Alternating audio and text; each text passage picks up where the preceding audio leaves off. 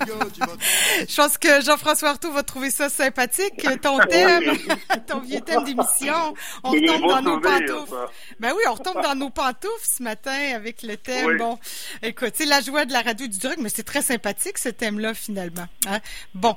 Euh, à vous deux, on continue à parler du provincial. Euh, là, euh, c'était pas un sujet, mais c'est un sujet qui va s'inviter peut-être. On va annoncer aujourd'hui que les bars vont fermer plus tôt aujourd'hui. Mais euh, donc, euh, ce sera annoncé par le nouveau ministre de la Santé, mais je ne sais pas comment ça se passe, lui, de son côté, du côté de la santé. il est tout nouveau en poste, mais la CAC poursuit avec son avance dans les sondages. Est-ce que c'est une bonne ou une mauvaise nouvelle pour vous? Il me semble que c'est une bonne nouvelle. Spontanément, je dirais ça. Ben, pour la ben, CAQ, Vas-y, Jean-François. Ah non, vas-y en premier. Euh, bon, écoute, la CAQ, euh, pour, certainement pour les gens de la CAQ et ses partisans, c'est une bonne nouvelle. C'est-à-dire que les gens appuient euh, de façon assez, assez claire et assez solide aussi, parce que les gens changent peu d'idées, comme tout, d'un sondage à l'autre appuie la gestion de la CAQ de la crise de la COVID, clairement. Hein, on a beau dire, on a beau faire, puis on voit sur les réseaux sociaux, il y a toutes sortes de groupes qui s'y opposent, mais somme toute, ce sont des groupuscules parce que leur voix ne se fait pas vraiment entendre. Les gens apprécient la façon dont la CAQ gère les choses. Bon, tant mieux. Ça, c'est le côté positif. Le côté négatif de ça, c'est que c'est dangereux. Luc l'a souvent mentionné, on devient à ce moment-là notre pire ennemi. Et d'évidence, la CAQ devient lentement mais sûrement son pire ennemi. Monsieur Dubé à la santé, pour l'instant, évidemment, il prend connaissance des dossiers et tout ça. Bon, il est en train de continuer à faire son ménage chez les sous-ministres. Par exemple, on en a parlé un petit peu euh, il y a quelques jours, quelques semaines. Euh, ça se poursuit. Il y a des, euh, la valse des sous-ministres se poursuit, poursuit pardon. C'est souvent ce qui arrive quand on a un nouveau ministre et ça continue. Bon. Est-ce que la CAQ va maintenir ces niveaux-là d'appréciation et d'appui populaire? C'est des, appuis records, là. Euh, le, gouvernement précédent qui avait eu le plus d'appui, j'en suis très content, c'est le gouvernement du Parti libéral. C'est donc. pour ça. Mais ça fait longtemps. Ça fait longtemps, c'est vrai que ça fait longtemps. Bon, euh, il y avait eu 102 députés d'élus à ce moment-là sur 115. On avait 115 députés au Québec et non pas 125 comme on l'a maintenant. Bon. Euh, donc, c'est une bonne nouvelle.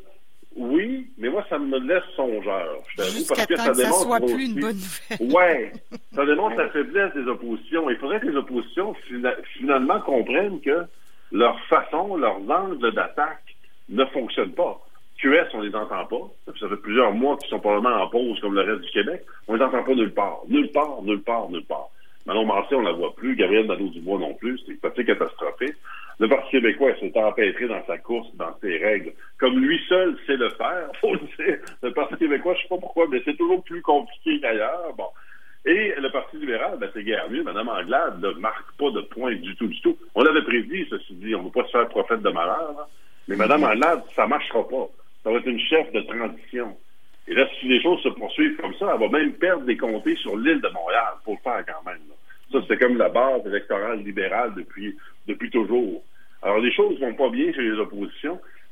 Ils auraient avantage à suggérer des solutions, à collaborer davantage avec la, la CAQ, à se coller finalement sur le succès populaire de la CAQ pour pouvoir en profiter un peu. Mais c'est pas du tout comme ça qu'ils voient les choses. Alors, écoutez, ils subissent les conséquences de ça, puis les gens, sondage après sondage, leur disent ce que vous faites comme opposition, on n'apprécie pas ça, puis on est plutôt content et plutôt satisfait du travail de la CAQ. Oui, oui définitivement. moi, je pense que l'exemple de coller après la CAQ, qui a, bénéficié de la popularité de la CAQ l'automne dernier, le Bloc québécois.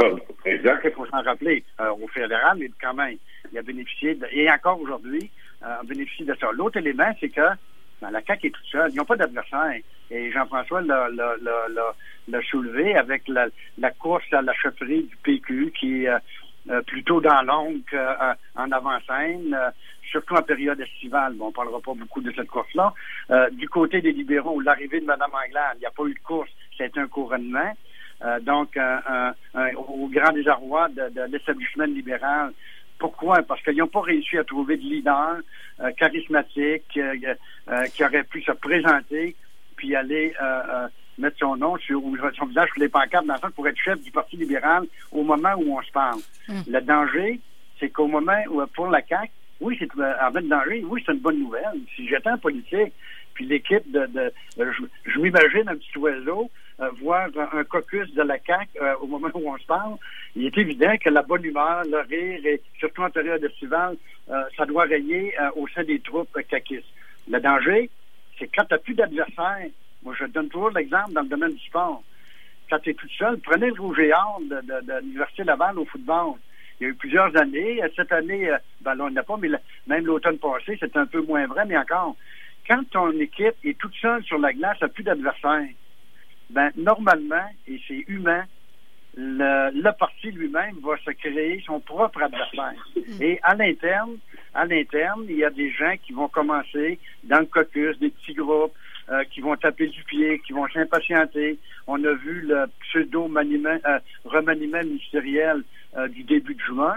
Est-ce qu'il y aura un autre à l'automne? Je ne crois pas pour l'automne parce que s'il y a une deuxième vague, et ainsi de suite, puis même s'il n'y a pas de deuxième vague, il y aura la reprise économique, et ainsi de suite. Donc, ceci étant, la journée où les partis, les partis politiques, et c'est sain en démocratie d'avoir de la compétition. J'entends encore beaucoup de gens dire Ah, les partis d'opposition, ça ne sert à rien, ça fait juste s'opposer. Ben oui, c'est par définition. Partis d'opposition, on s'oppose, mais on est là pour. Les partis d'opposition ont un rôle important à jouer, d'être les gardiens également. Parce qu'on l'a vu, vous avez eu un très bel exemple à la fin de la dernière session parlementaire. Le projet de loi 61, qui va revenir à l'automne. Euh, euh, euh, M. Legault l'a mentionné avant hier. Il va ramener le projet de loi 61. Et fiez-vous à ce que je vous dis. Si les partis d'opposition s'y opposent encore, il va aller en baillon. C'est clair et net. Ouais. le projet de loi 61, ouais, ben mais le projet de loi 61, on a vu là un excès de confiance par rapport à la popularité de, de la CAQ à ce niveau-là un exemple. Luc, euh, dis-moi, les, les, partis d'opposition se sont massivement opposés. Là, c'était clair qu'ils étaient bien présents. Ils pourront pas faire grand-chose s'ils vont en baillon, là, les partis d'opposition. Là, je sais pas. Non, en baillon, ils peuvent rien faire. Ben non, c'est ça, c'est ça que je dis. Comme, même qu'ils seraient présents ou je, sais pas, ils pourront rien faire là.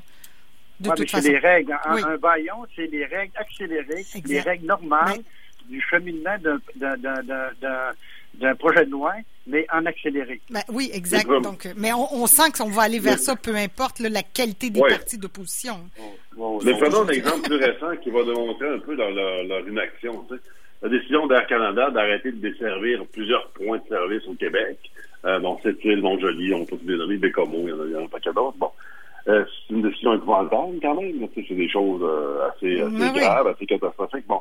Et il n'y a pas d'opposition sérieuse qui s'est formée. Il n'y a pas eu une, un front commun des partis de l'opposition, par exemple, pour trouver des solutions. Euh, je veux dire, il y a Mme Anglade qui a parlé de régionnaire, ou puis M. Bérubé qui a parlé de recréer euh, Québécois. Bon. OK, à part les noms, avez-vous d'autres idées? Parce que ça marche pas. non, mais c'est, c'est, une compagnie d'aviation, moi j'en ai déjà géré deux compagnies d'aviation à l'époque j'étais chez les Inuits avec des équipes de gestion, il y a ça. C'est pas si facile que ça. Euh, c'est compliqué, il y a des règles internationales, il y a des règles fédérales à respecter. C'est extrêmement coûteux. Euh, donc, ça n'arrive pas comme ça. Ça prend, ça prend de l'aide, ça prend de la concertation de tout le monde. Et les partis d'opposition ne sont pas capables de lever ça dans les régions, même dans les régions. Mm-hmm. Alors, c'est étonnant quand même. Alors, on laisse la place à la CAQ, on dit que c'est la faute du fédéral. Mais il n'y a pas de mobilisation citoyenne, comme on dit depuis oui, puis, là, on est en temps de crise, on le rappelle, on aura envie que tout le monde rame dans le même sens, dans le même ben bateau, puis tout le monde, tu sais, euh, rame fort à part de ça. Mais Exactement. C'est pas le cas, effectivement, ouais. Effectivement. Mais euh, c'est le cas de dire, Caroline, ton exemple est ramer au lieu de voler.